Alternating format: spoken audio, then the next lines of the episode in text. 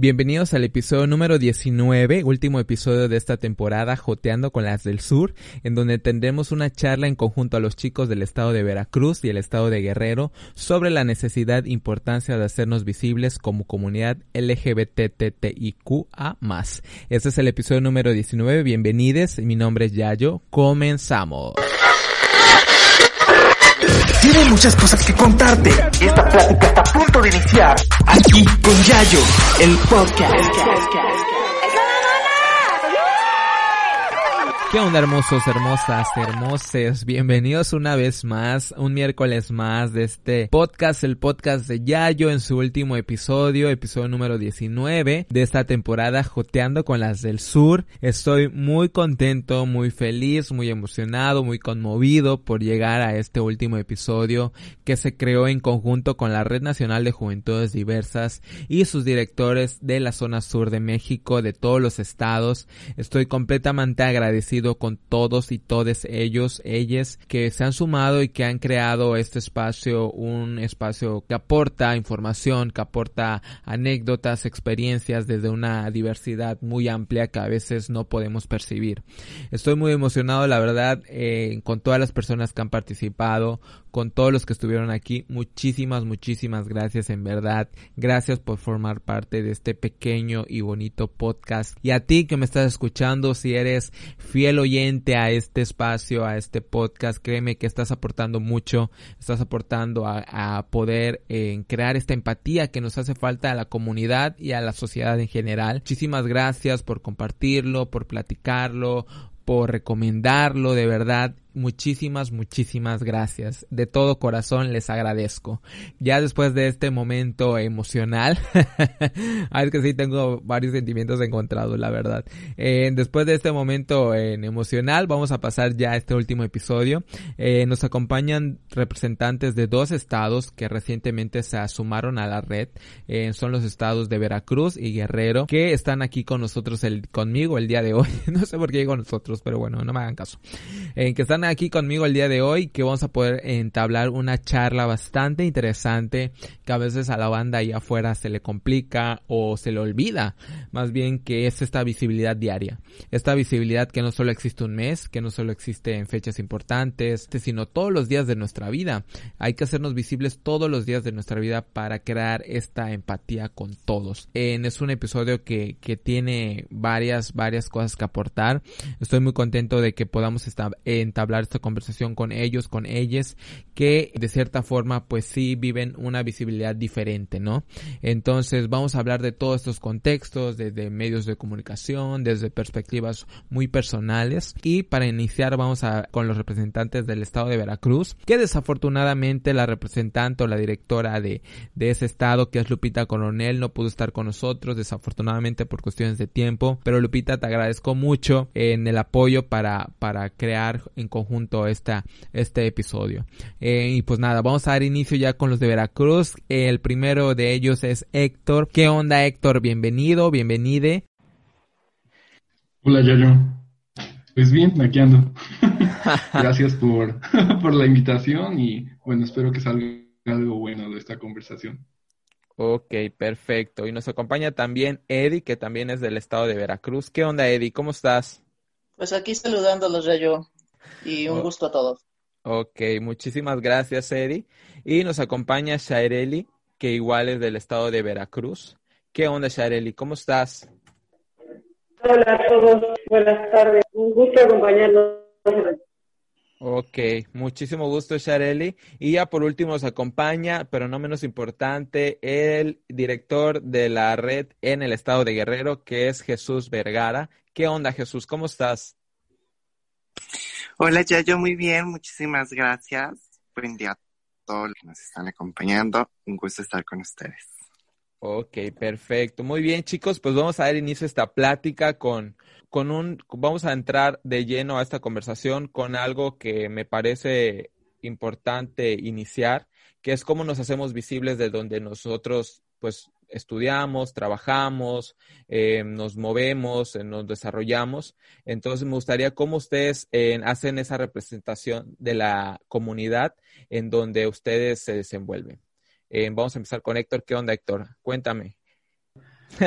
pues creo que creo que el espacio donde, donde casi siempre me desenvuelvo, pues es como en la universidad, ¿no? Es donde tengo, donde paso mayor parte del tiempo. Y pues es un ambiente como estudiantil y que pues a veces es hasta cierto punto académico porque también eso me gusta. Y, y una de las formas en las que trato, siento que es muy pequeña de, de, de visibilizar, es tratando de, de tomar lo que prendo, lo que veo, lo que observo y aplicarlo, ¿no? Relacionarlo como en problemas concretos que yo puedo observar en la, en la comunidad, ¿no?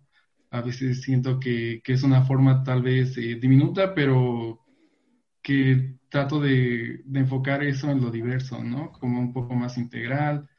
Y pues nada, he tenido como la oportunidad a través de lo mismo de, de, de hacer proyectos y los he enfocado a lo mismo, ¿no? Entonces creo que es una de las formas también en las que trato de, visibilizar, ¿no? También creo que eso es algo que me acercó a la red en un principio, ¿no? El hecho de querer tener más, más incidencia eh, y pues de, apropiar el espacio, ¿no? Creo que este podcast también es una forma de, visibilizar, ¿no? Claro, así es.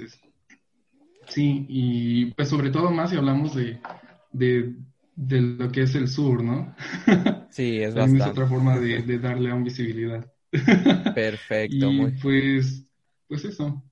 Ok, muy bien. Muchísimas gracias, Héctor Eddy. Cuéntame, ¿cómo, ¿cómo te visibilizas?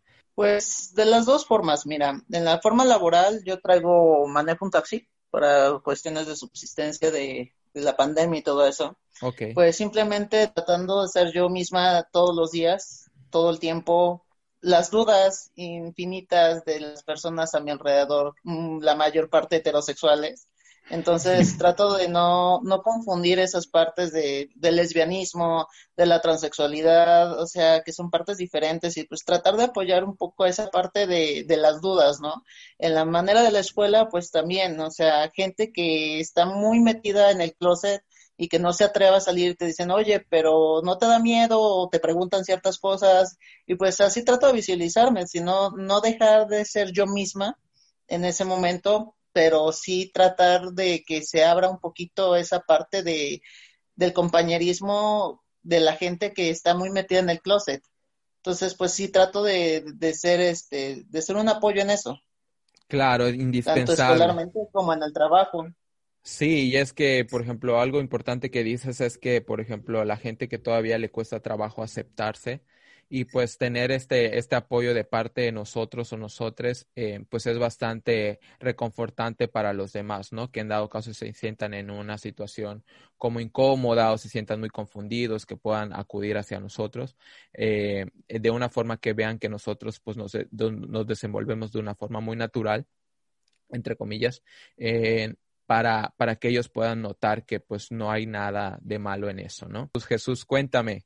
Ok, bueno, yo soy del estado de Guerrero, un estado que ha estado predominado por la cuestión machista en esta educación que se, dio. Aquí eh, mi forma de, de darme a conocer siempre ha sido pues muy espontánea, ¿no? Siempre he sido una persona muy espontánea, muy que actúa al momento y de demostrar pues lo que, lo que soy y lo que hago. Esto con la finalidad o el interés de motivar a, otros jóvenes, a otras personas en, en, cumplir o arriesgarse a vivir sin miedos, anuado a lo que ya comentaban de que hay personas que tienen eh, ese miedo de salir, de expresarse, ya que en Guerrero pues todavía es muy notorio eso porque hay personas que pues tienen su familia. Desde también las actividades que, que he realizado, pues estoy en una organización que se llama Rotary International, en el cual formo parte de un club en el estado de Guerrero. Y actualmente me estoy moviendo a nivel distrital en cuestión de desarrollo profesional y a nivel nacional en el área de relaciones públicas con quienes he platicado les he dicho, hay que hacer las cosas sin miedo, no hay ningún límite en alcanzar nuestros objetivos, nuestras metas, nuestros sueños o llegar tan altos simple y sencillamente por alguna orientación sexual.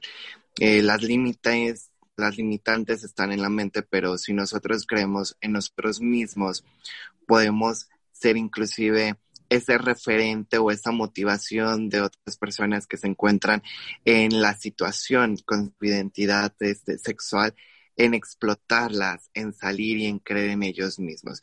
Y es lo que yo he tratado de hacer con mi persona, de, de salir adelante, de alcanzar siempre metas y objetivos para que los demás digan, bueno, si él pudo, yo también puedo.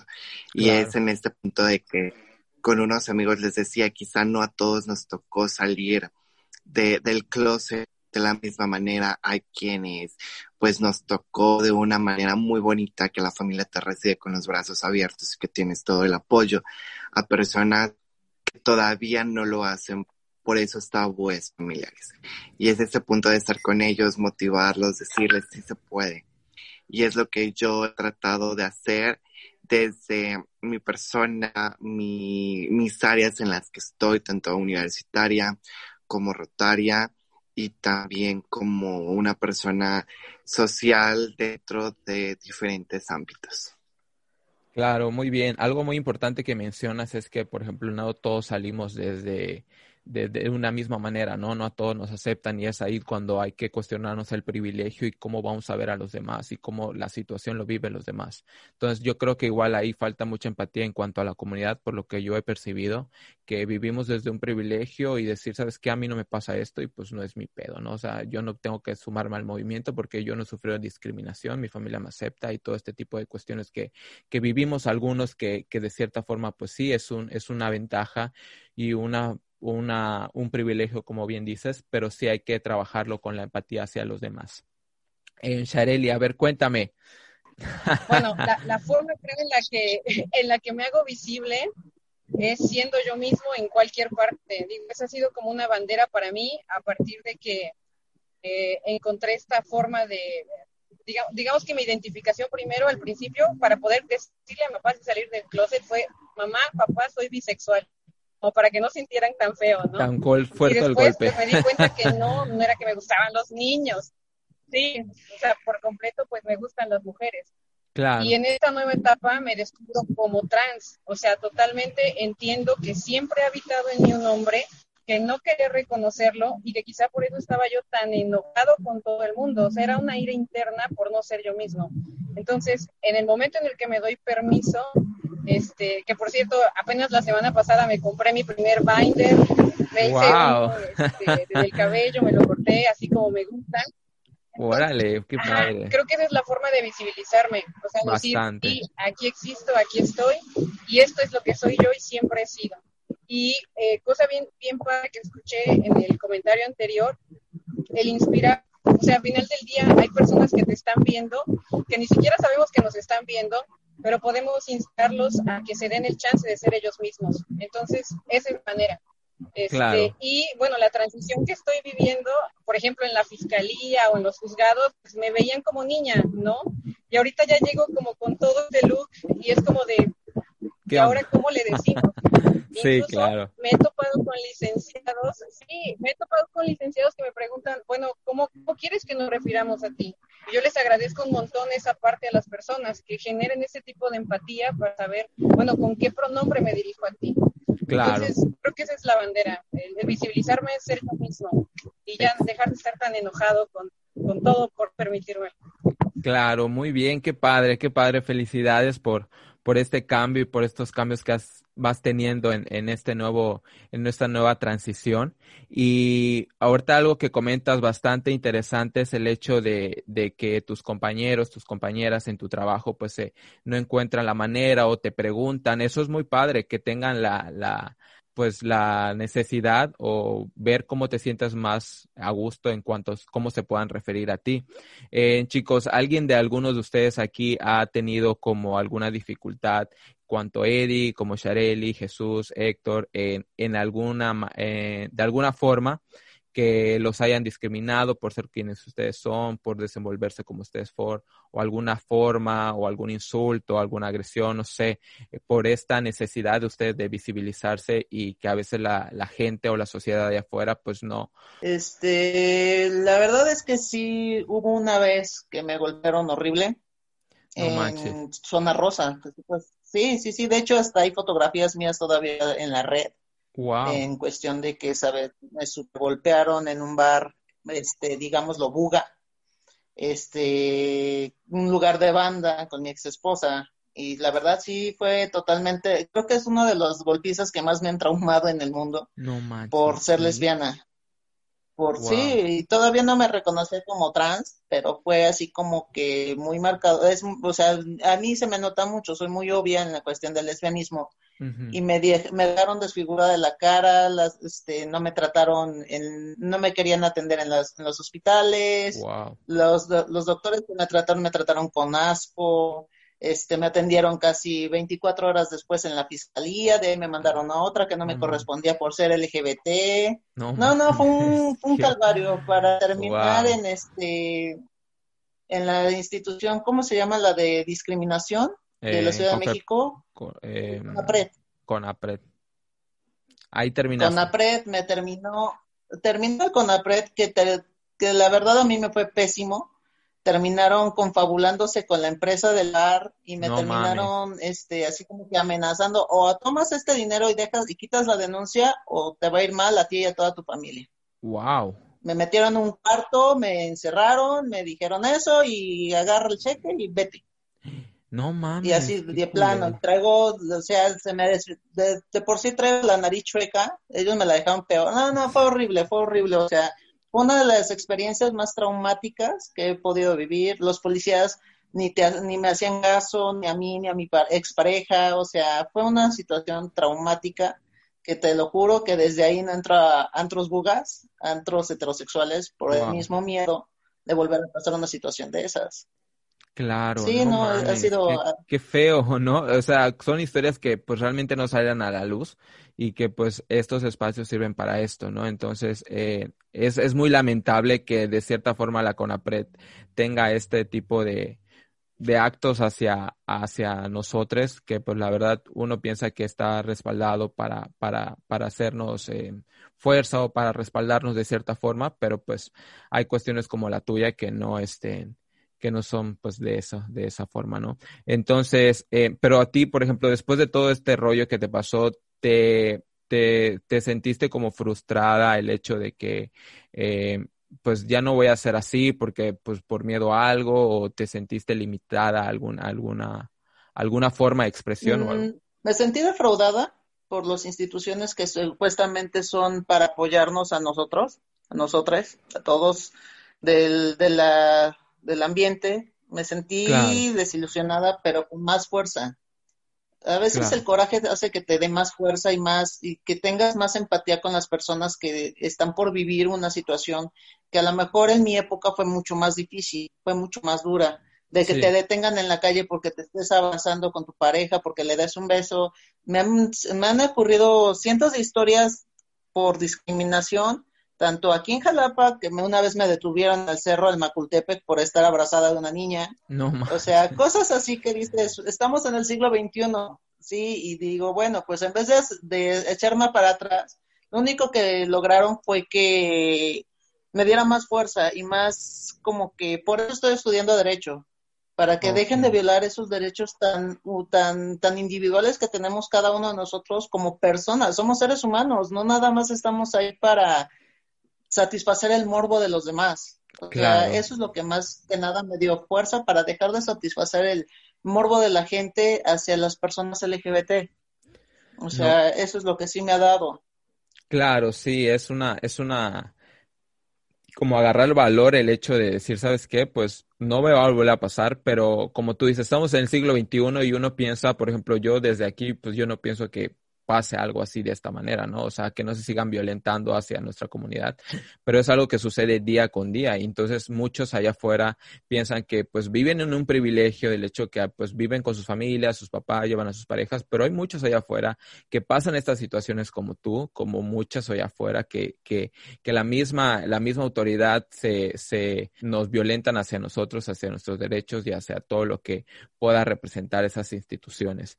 En alguien más que, que haya pasado alguna situación, alguien que, que con el hecho de visibilizarse haya sufrido algún momento, pues, de esta manera, ¿no? A mí, a mí me pasó. A ver, cuéntame. Hace muchos años, igual, o sea, como dice Eddie, creo que, creo que en, en nuestra época no había tanta visibilidad y era complejo hacerte visible. Sí. Eh, porque, pues, bueno, ahí está, ¿no? La prueba con, con mi bro.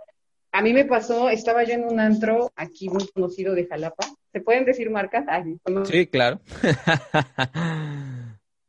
en este antro que estaba aquí enfrente de los tequetes, la Bartolita le decían. Órale. Era un antro buga y em, entro al antro y me ven entrar pues de la mano con otra niña.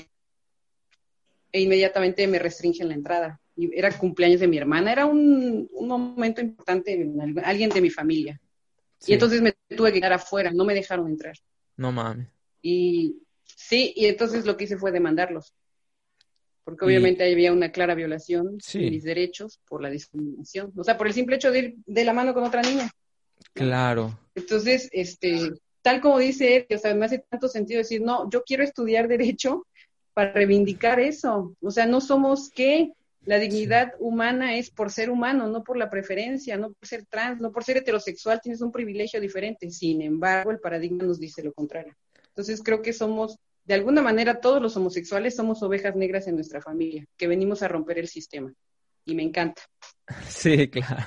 Fíjate, igual a mí me encanta, pero, pero sí es todo un proceso el hecho de que tanto a, uno como, como a nosotros, que de alguna manera el hecho de salir del closet, de que nos vean de alguna manera diferente o con miradas medias eh, discriminatorias, el hecho, pues sí es un proceso complicado. Ah, por ejemplo, hay quienes pasan con sus familias que los corren y todo eso. Es un proceso, creo que pues no todos eh, a veces sobrellevan esta situaciones. Pues nada, y ahora que, estaba escuchando las historias de Eddie y la de, la de Shah, y yo, yo he sido consciente de que he estado siempre como en la, en la posición de, privilegio, ¿no? Porque como lo mencionaba Jesús, ajá, y yo, yo no tuve tanto el, problema, ¿no?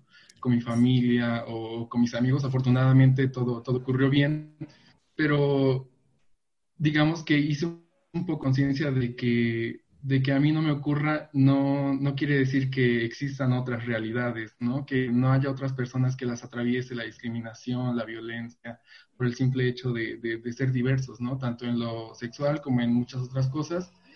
Y, y creo que esto es también un punto importante, ¿no?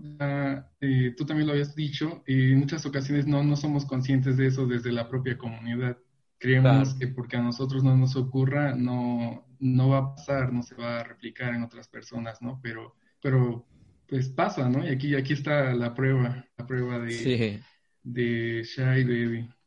Claro, así es. Y es, y es importante que, que, haya esa empatía en toda la comunidad para que podamos hacer más fuerza y podamos ser más escuchados y que pues que somos parte de un colectivo y este colectivo nos compete a todos, ¿no? O sea, todos sufrimos de cierta manera esta vulnerabilidad. Si yo no la vivo, puede que yo me vaya a Veracruz y en Veracruz por ir agarrado de la mano con mi novio, pues sí me, suceda algo, una discriminación, una, agresión física, etcétera.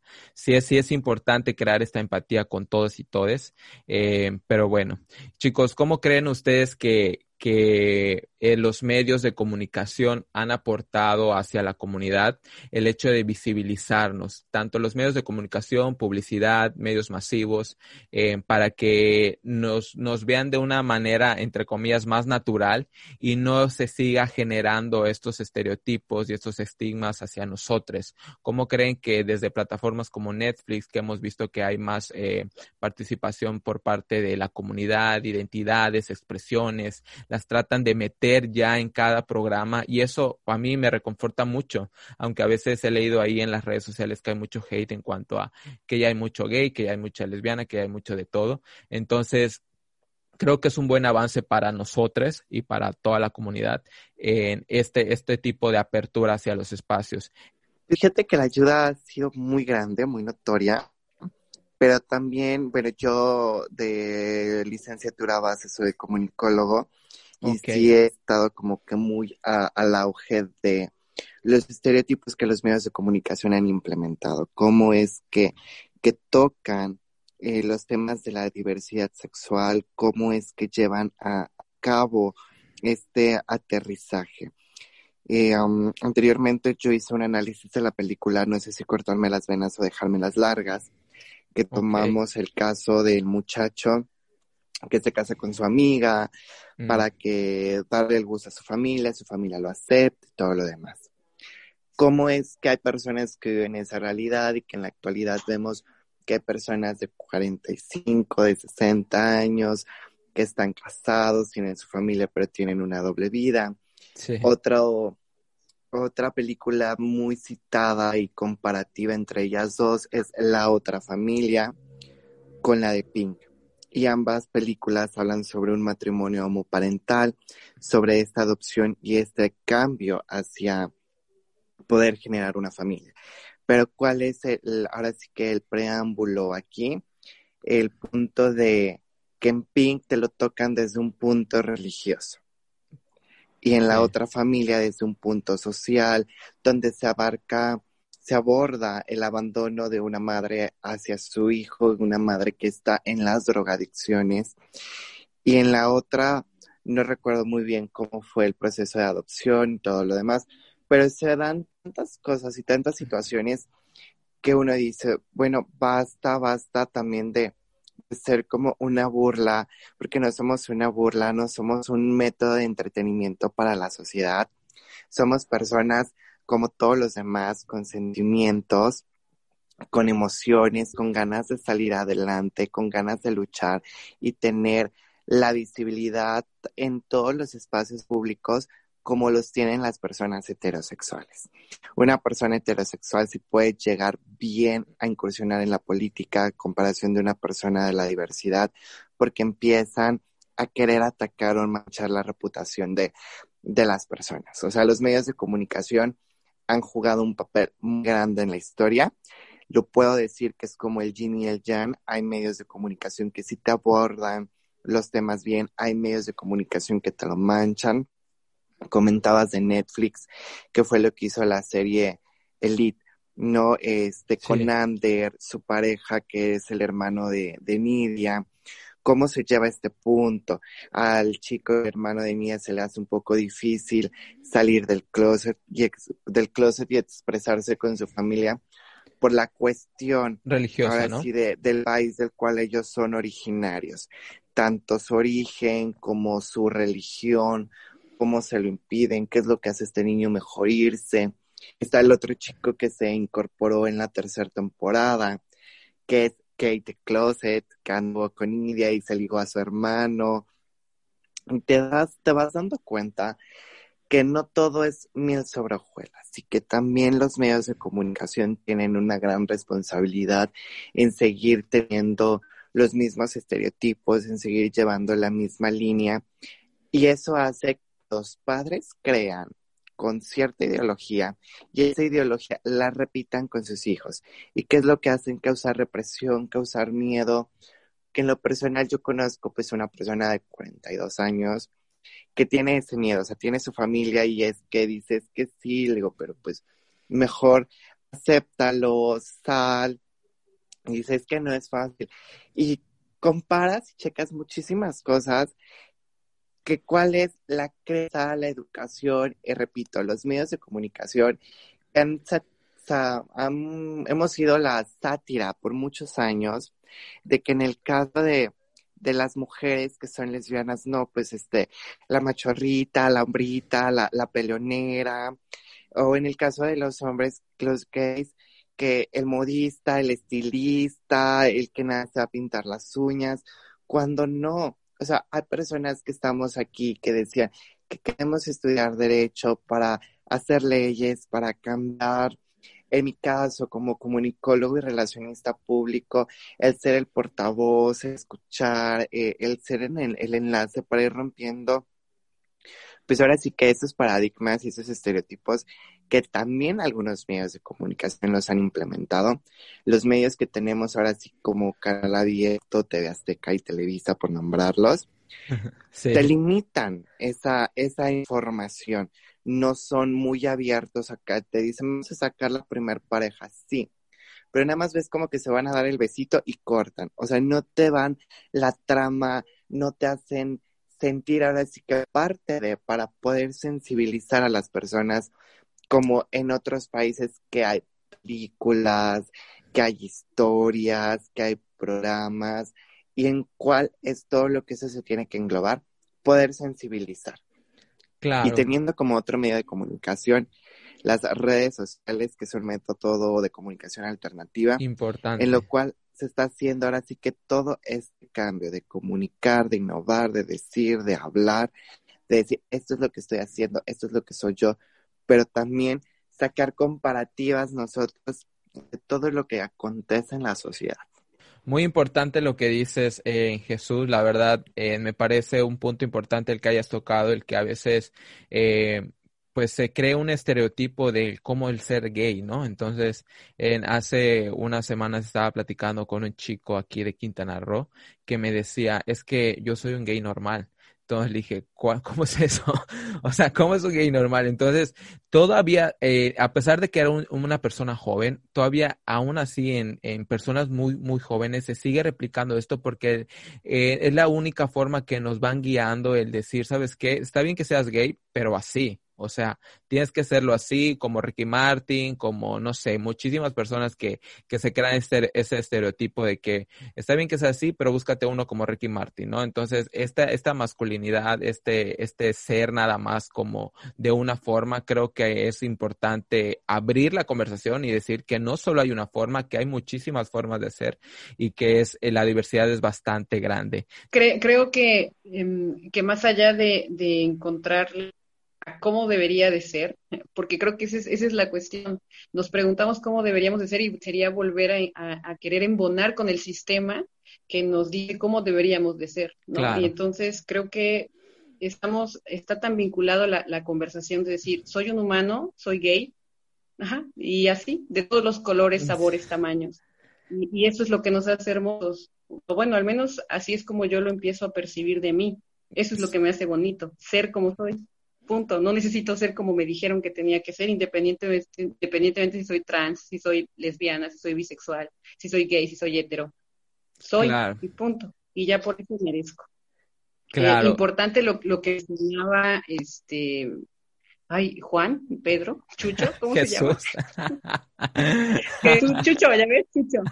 Jesús, importantísimo. Yo no lo había visto. La, la, neta es de que yo no había visto esta parte de que sí es cierto. Hay eh, medios de comunicación que nos estereotipan y creo que justamente por eso viene la idea de los jóvenes de sí voy a ser gay, pero necesito ser un gay como me lo pintan allá enfrente. Cuando creo que el, el, comunicar o el, el, el poder eh, reflejar la realidad mediante una serie o mediante una película debería ser lo más fidedigno, o sea, lo que es, ¿no? Y, bueno, me remito a esta serie que a mí me súper encantó, La Casa de las Flores, porque yo decía, no manches, o sea, es mi familia, lo juro, ahí está mi mamá, ahí está queriendo pretender, mi mamá diciendo que tenemos que ser perfectos, intachables, la imagen por completo, ¿no? Y cuando por dentro pues la familia es todo un caos. Eh, pero sí, importantísimo lo que, lo que Chucho nos comparte. No me había dado cuenta de eso. Gracias, Chucho. sí, es bastante... nada, cuando guste. sí, es bastante interesante y es que a veces mucha banda ahí afuera eh, pues de la comunidad sale del closet y pues ya, o sea, no piensan explorarse un poquito más, no se empiezan a cuestionar muchas cosas. Eh, a mí me pasó recientemente el cuestionarme cosas, el, el, el, pensar que no puedo ser nada más gay, sino que hay formas de expresión, que hay formas de, de, identificarse, hay muchísimas formas de ser gay y no solo una. Entonces, ha sido un proceso muy largo para mí, que todavía estoy en eso, pero sí es importante cuestionarse el hecho de que cómo, eh, cómo, cómo cómo le soy fiel a mí mismo, ¿no? O sea, estoy, estoy siéndole fiel a mí o estoy siéndole fiel a lo que los demás quieren ver de mí, ¿no? Pues creo que, bueno, yo, yo diría que como una está muy general, los medios no, no han dado una, una, buena imagen, ¿no? Si bien últimamente creo que sí hay un poco más de, de visibilidad, creo que también es importante ver eh, de qué forma la está haciendo, ¿no? Eh, por ejemplo, podemos hablar de que, pues sí, en Netflix tal vez están ampliando un poco en cuanto a los eh, personajes y, y, haciendo que su presencia pues se vea como algo habitual, ¿no? Cosa que es, cosa que, que sucede. Pero también es importante eh, saber que para quién se crean como estos contenidos, ¿no? Porque tampoco es una no es una accesibilidad, es algo que sea accesible para todos. Por ejemplo, se queda un contenido, pero eso tiene un público específico, ¿no? También, eh, también hay que diferenciarlo mucho como del, del contenido que se hace desde desde, las, desde los canales, los canales abiertos, que es los que mayor tienen alcance, ¿no? Claro. Hay una, hay una diferencia muy grande entre el contenido que se genera para uno para otro y, y que tanto uno genera estereotipos como el otro también eh, crea una imagen ah, de cómo ser, ¿no? Tratando como de, de, de compactar esta identidad, ¿no? Y y no dejar que, como tú decías, ¿no? Que me descubro, me salgo del closet, del closet, pero no, ya no busco más, ya no busco experimentarme, sentirme, ¿no? Descubrirme más. Exactamente. Y entonces yo creo que, que, pues eso es importante. No, no, no sé si recuerden que hace como un mes, no sé, estuvo un poco ahí sonado en redes sociales sobre el personaje de Eugenio Derbez, que se llama Julio Esteban, creo, que era como una parodia ah, de Mercado y que se retomó un poco como esta, esta discusión, ¿no? De la representación de las personas LGBT en los, en los medios, ¿no? Y que algunas personas, pues, lo defendían, ¿no? Pero pues es que realmente, más que ser beneficiosos, y en específico como ese, ese tipo de contenidos han sido, pues, para mal.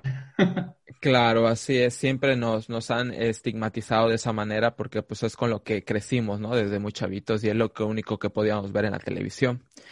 Y pues bueno, chicos, eh, ya a manera de conclusión, a manera de, pues para cerrar este, este espacio y este episodio número 19 del podcast, eh, me gustaría que, que, concluyeran con la importancia de hacernos visibles. ¿Cómo ustedes creen que hay, cuál es nuestra necesidad de hacernos visibles? ¿Cuál es la importancia de que la gente allá afuera nos vea y que, que probablemente si mi tía agrede a un gay, me está agrediendo a mí mismo, ¿no? O sea, hacernos visibles y no que no nos avergüence el decir, no sabes qué, este, voy a voy a, salir de closet y pero que no me lo pregunten ni en mi trabajo y que yo siga eh, negando mi orientación y decir no pues tengo novia cuando tengo novio no y todas estas cositas que a veces nos avergüenzan pero es muy importante hacernos visibles en todos los espacios.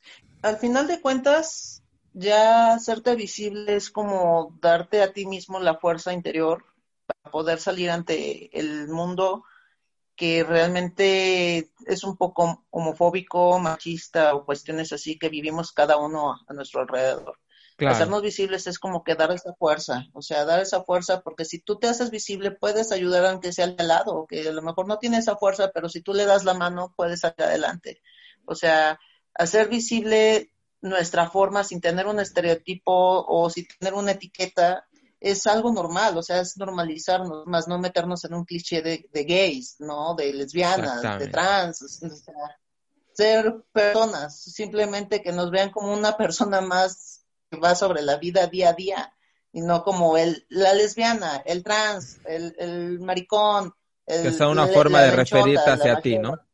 Exactamente. Entonces, ser personas, simplemente sernos visibles es, es hacernos personas ante la, ante la visión del mundo filosófica y biológicamente, la visibilidad es existencia, o sea, está junto con pegado.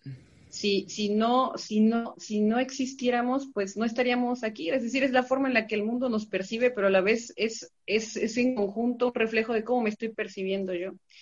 Y entonces, em, en, en, esta idea quizá este, me fui muy volado, perdóname. no te preocupes. Pero, pero sí siento que nuestra existencia depende de esta visibilidad. Si la gente no me mira tal como soy, no existo. Entonces, eh, creo que se trata del coraje, de la fuerza, de la autenticidad, del empezar a aceptarnos para empezar en nosotros mismos. O sea, yo, yo siento que no estaba yo metido en un solo closet. Yo tuve que, que salir de un closet sobre otro closet, sobre otro closet, sobre otro closet hasta descubrir hasta descubrir quizá que, que, que, esta parte de esencia de ya es hoy me pongo esto, mañana me pongo aquello, al rato se me antoja esto y está bien, no tengo por qué encajar en esta parte y hacerlo visible, creo que la importancia es en cómo inspiro e impacto en otro ser humano. En otro chavito. Digo, porque yo me invento que en este momento hay un niño ya de 13 años que está confundido, que no sabe si, este, si es niña, si es, si es este niño, este, si realmente le gustan los hombres o le gustan porque su mamá le dijo que le gustaran, o si le están poniendo vistiendo de rosado a huevo. Y entonces, eh, quizá mi testimonio, ahí, si andas por ahí, niño ya, y estás escuchando este podcast, esto es para ti. Sé quién tú quieras ser todo el tiempo sé quién tú quieras ser todo el tiempo porque es válido y porque lo mereces. Y es una cuestión de dignidad humana. Eso es lo que yo le diría a, cualquiera, sean quienes son ustedes. No se dejen imponer reglas. Qué bonito, Shai, qué bonito. Ah, pues creo que la, la, la importancia de, de, hacernos visibles es también un poco, como lo decía Shah, ¿no?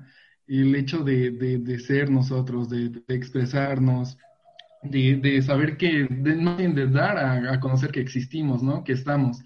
Porque pues creo que podemos caer en, en, esto de que pues lo que no se menciona no existe. Exactamente. Entonces creo que es importante mencionarnos, nombrarnos, identificarnos, ¿no? Y, y, es un punto que es válido porque todos tenemos derecho a ello. y, y pues esto de, de, hacernos visibles, de reconocernos, y creo que otra forma también de, de, darnos visibilidad es organizarnos, ¿no? Por ejemplo, creo que la red, las colectivas, las, las coaliciones, todo eso que se hace, es una forma de, organizarnos y de, accionar a favor de nosotros, ¿no? De nuestra comunidad y los problemas que nos aquejan. Claro, así es, es muy importante, como bien lo mencionas, estas, estas asociaciones, estas redes, ¿no? Para, para conocer un poquito más de todas las historias y de todo lo que vive la comunidad, porque a consideración personal, de, una, de un punto de vista muy personal mío, a través de todo este podcast, a través de que regreso, que me uno a la red, eh, he conocido muchas historias que aquí, pues en la ciudad donde vivo, que es muy pequeña, pues no se vive. Yo realmente eh, pues de cierta forma vivo en un privilegio donde me aceptan, de cierta forma eh, que me aceptan y todo este rollo, pero no conocía más historias. el conocerles a ustedes, a todos los que han estado en todos los nueve episodios de este podcast, me ha abierto un poquito más el panorama, me ha creado más empatía hacia mi comunidad, me ha eh, motivado, incentivado que hay muchas cosas para hacer y que todavía eh, hay bastante trabajo por parte de nosotros y nosotros y parte de este tipo de redes que a las que pertenecemos nosotros nosotros, eh, pues que, que, hay que hacer muchísimo más, ¿no? Yo siento que la forma de, de hacernos visibles, hay una frase que se utiliza mucho en la política que, sea, que dice el trabajo mata la grilla. Yo hmm. siento que con el trabajo, con nuestras actividades, con lo que podemos realizar tanto como personas, como integrantes de la red, es hacer todo este cambio, toda esta cuestión llamativa para poder integrar nuevamente a la, a la gente, a la sociedad y de ahí sensibilizarnos, de ahí ver este cambio, ver esta oportunidad, que también lo que decía Sharili era cuál viene a ser la visibilidad, desde que uno está, ¿no? Pero también es este punto de darle el valor agregado, el sello de lo que estamos haciendo, de estar ahora sí que, que todos unidos. Yo anoche veía una imagen en Facebook de un chico trans que los hombres lo empujaban y le decían, aquí entra puro hombre. Iba a apoyar a las mujeres y las mujeres lo rechazaban y le decían, aquí entra pura mujer biológica. Y los recibían personas de la comunidad y lo que le decían, aquí hay lugar para todos. Y es muy cierto porque si vemos la bandera de la diversidad, enfoca y engloba, engloba todos los que integramos lo que es la diversidad. No estamos solos, no estamos ahora sí que separados por orientación en este movimiento, sino que estamos juntos y que algo que podríamos hacer y también ver y trabajar tanto las mujeres como los niños por el, por la lucha que cada ahora sí cuestión, cada sector está batallando en estos momentos. Es decir, es una, una visibilización, un movimiento que podamos hacer todos juntos. Y si todos nos uniéramos y dejáramos como que un ladito este ego, este orgullo que nos impide o nos separa como sociedad y que también muy, muy claro, aparte de, de la orientación, influyen muchos los sectores socioeconómicos. y hacer como que todo esto a un lado y empezar a trabajar en conjunto por el objetivo, porque si gana uno, ganamos todos. Y los derechos y la lucha que se hace por uno, se hace siempre para todos, porque cuántas y tantas personas en México no han desaparecido, no las han amenazado, las han matado. ¿Por qué? Por exigir los derechos. Y si todos nos pusiéramos a trabajar en ese punto de lograr una visibilidad sin que nos invisibilicen antes de tiempo, las cosas podrían ser mucho mejores de lo que son ya hoy en día. Ok, muchísimas gracias Jesús. Eh, es muy importante todo lo que has dicho, la verdad. Eh, me pareció un episodio bastante bonito, bastante conmovedor, tantas historias. en el nombre de la Red Nacional de Juventudes Diversas, les agradezco su participación en esta temporada Joteando con las del Sur, donde hay participación de todos los estados del sur. Afortunadamente, sí hubieron participación de todos los estados del sur. Entonces, eh, estoy muy contento de que hayan formado parte de este episodio. No sé si quieran agregar algo final. Dime, dime, dime. Y ahora que, que, recuerdo, y hay un, algo, bueno, más bien que es una recomendación. Ok. hay, hay, una, hay una novela, más bien son tres cuentos, que justo hablan de esto, ¿no? De, este juego como con la masculinidad y lo homoerótico y que los, las, las historias se desarrollan en Chiapas. Se llama La curiosidad mató al macho. No sé si si lo ubican, eh, es una, para mí se me hace como una lectura muy buena, es, muy cortita y creo que visibiliza esta parte del sur. ¿Es, un libro? Es un libro, son tres cuentos juntos. Órale, voy a buscarlo a ver si lo encuentro. sí. ok. Pues agradecente el tiempo, el espacio, la escucha generosa y hacerlo tan ameno. Digo, la neta, cuando tienes a un presentador así, lindo, buena onda, te permite esta parte Ay, de solamente y agradecerles a todos, a mi bro, que es mi bro, a Héctor, un beso, y a donde quiera que esté, te mando un abrazo. Me ha encantado escucharte. Muchísimas, muchísimas gracias. Igual yo por un gusto conocerlos, conocerlas, conocerles, Héctor, Eddie, Sharaeli, un gusto eh, que esta red nos haya unido y fortalecido sobre todo para poder hacer cosas. Ahora sí que en conjunto no es una red estatal, sino es una red nacional que cada uno representa una parte de lo que es México. Ok, ok. Muchísimas gracias chicos por su tiempo, por su, por compartir sus historias, por compartir sus experiencias y sus puntos de, de, y sus formas de vivir. Les agradezco mucho en nombre de la Red Nacional de Juventudes Diversas nuevamente, en nombre de la temporada Joteando con las del Sur. Eh, muchísimas, muchísimas gracias y que esta red nos siga uniendo para hacer más eco en todo el país. Y pues bueno, hermosos, esto ha sido todo por el episodio del día de hoy. Con este episodio número 19 cerramos la temporada joteando con las del sur. Agradecido estoy nuevamente con todos los estados de la zona sur de México que se sumaron a este espacio, que creyeron en este espacio, que pudieron aportar mucho o poco para ustedes, información, anécdotas, experiencias que ustedes pudieron sentirse identificados o pudieron sentirse en conectados. Ojalá se hayan llevado algo, aunque sea mínimo de esto, para que sigamos pudiendo hacer este trabajo y podamos seguir haciendo comunidad desde la Red Nacional de Juventudes Diversas. En nombre de ella les agradezco mucho. Acérquense a la red si, si quieren unirse, si necesitan ayuda. Siempre eh, pregunten ahí en todas nuestras redes sociales para que ustedes puedan sentirse seguros donde quiera que estén y encontrar este apoyo, construir esta palabra de comunidad que falta mucho en volver a construir. Eh, muchísimas gracias. Eh, no me queda más que decirles que nos vemos hasta el día 10 de septiembre con la tercera temporada del podcast de Yayo. estamos preparando una bien, bien chida con temas bastante interesantes. Espero que los veamos el 10 de, 10 de septiembre. Y pues nada, no me queda más que agradecerles si son fieles oyentes cada semana de este podcast. Muchísimas, muchísimas gracias. Recuerden que el closet es demasiado pequeño para sueños tan grandes. Mi nombre es Yayo y nos vemos hasta la próxima. Besitos. Bye.